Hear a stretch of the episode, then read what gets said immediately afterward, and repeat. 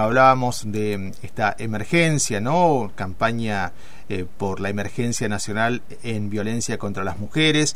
Lamentablemente, día tras día, y ni hablar esta semana, conocíamos detalles de nuevos feminicidios en nuestra patria y, en otros lugares del mundo, claro está. Se viene el 8M, el 8 de marzo, el 9M también, conocido internacionalmente como acciones en pos de evitar, por ejemplo, que siga avanzando la violencia machista, pero es oportunidad también para hacer otras peticiones que tienen que ver con la vida de las mujeres. Vamos a saludar a eh, Claudia Ramírez, integrante de la Asamblea 8M Fisque, quien gentilmente nos atiende a esta hora. Claudia Omar González de Radio Antena Libre le saluda. ¿Cómo anda usted? ¿Qué tal? Buen día, buen día Omar, buen día a todos. Gracias por atendernos y en principio nos valemos de, su profesión, usted también es abogada y desde ahí, bueno, este debate que se viene produciendo sobre esta emergencia nacional, ¿no? Que se está pidiendo en contra de, de, la violencia contra las mujeres concretamente, cómo debería avanzarse desde el punto de vista de la justicia en este contexto, qué es lo que está faltando, qué es lo que usted desde su experiencia profesional advierte dentro de la justicia. Eh, bueno, yo desde dentro de la justicia eh, lo que advierto es, eh, bueno, las prácticas, las prácticas, eh, porque bueno, la, en realidad es como más de fondo, la, la justicia es parte de un sistema, ¿no? claro, claro, que responde a la misma, a la misma estructura, tiene una estructura donde todavía la mujer es puesta en en el ojo acusatorio, aún siendo víctima. Víctima no, ya no, incluso víctima que ha muerto, ¿no? Eh, entonces, bueno, creo que es eso, creo que, eh, bueno, la, eh, la capacitación en, en, perspectiva de género. Yo te digo que lo veo eh, desde la estructura de la, de la justicia hacia la como institución, pero también lo veo en el ejercicio, ¿no? Por ahí eh, ejercer la, la profesión como con perspectiva de género eh, también es como como desafiante y poco poco frecuente desgraciadamente entre entre compañeros. Eh, yo por ejemplo mi, mi, yo estoy focalizada en el ejercicio de mi profesión a eh, la violencia de género que es todo un tema porque la violencia de género es transversal, por lo tanto eh, no distingue ramas del derecho, no, no, distingue fuero, entonces lo atraviesa desde todos los lados. claro. Usted hablaba de sí, usted hablaba de un sistema y ese sistema, como en otros lugares de, de la vida cotidiana, está atravesado por el patriarcado todavía por el patriarcado, está atravesada la justicia, está atravesada la universidad que nos prepara eh, para salir como abogados, como todas las profesiones. digamos que está atravesada eh, el, el, sistema de seguridad. Eh, o sea, todavía hay eh, lugares donde las denuncias por, por violencia eh, no son tomadas. Yo escuchaba uno de los casos de estos días, que, bueno, no, no fue uno de los más resonantes, fue uno de ayer que fue quemada la, eh, la mujer por su pareja, donde ella fue enviada a su casa de vuelta cuando hacer la denuncia por violencia.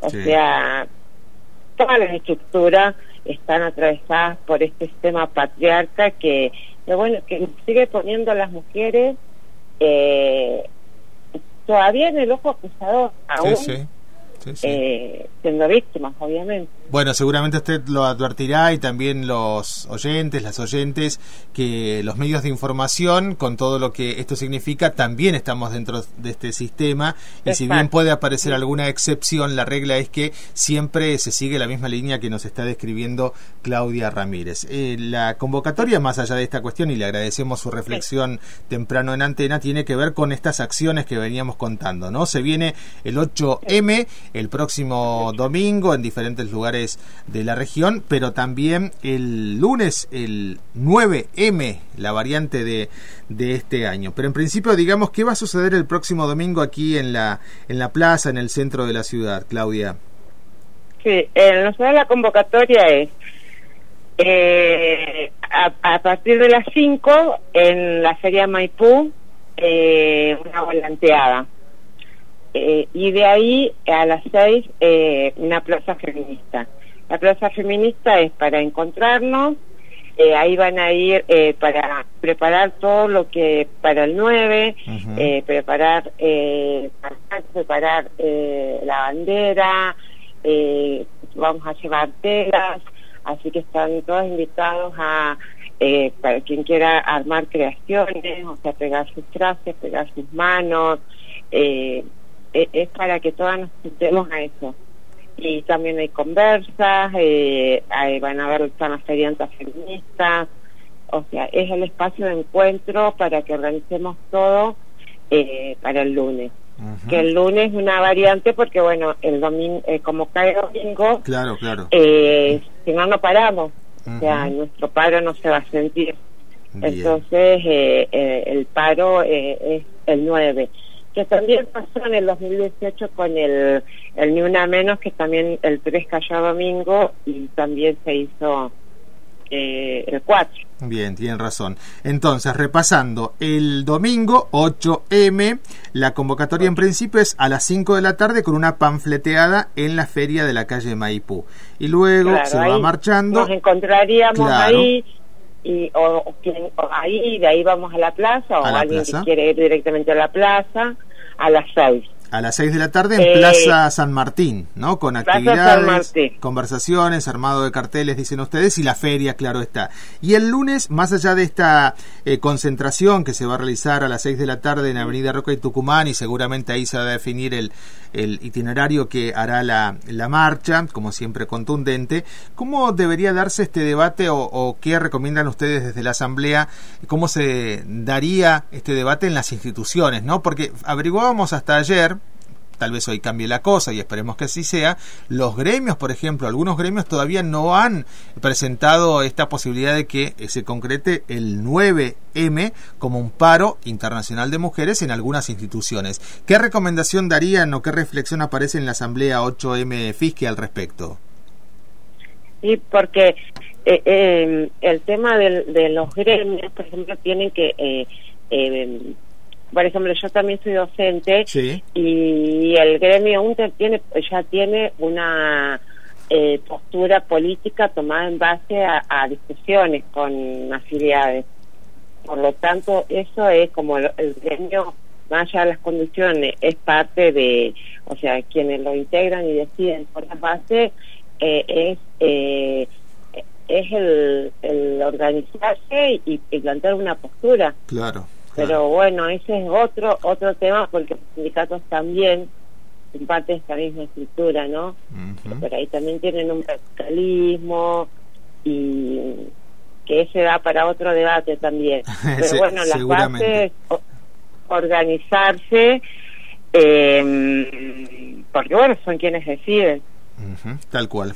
Bien, Claudia. Una cosita que, que el domingo también eh, hay el teatro espontáneo en el Teatro de la Estación, que eso tiene un costo porque es de 150 pesos, porque bueno, es parte de las eh, que, se suman nuestras actividades, pero que lo hacen las actrices porque la Asamblea, eh, una cosa que es importante, que es un espacio feminista eh, donde, bueno, individualmente todos, eh, todas quienes quieran ser parte simplemente tienen que acercar eh, pero bueno, también hay algunas que son eh, parte de la eh, de la colectiva de actrices, entonces bueno, suman su arte como una forma de resistencia también. Le agradecemos este último dato, le, agradecemos este último dato, vamos a ampliar esa información con las propias voces de las protagonistas, entonces sería en principio el domingo a la noche en el Teatro de la Estación. A las 20. A las 20, sí. Y, a las 20. Y el lunes, eh, bueno, en la marcha eh, nos concentramos a las seis,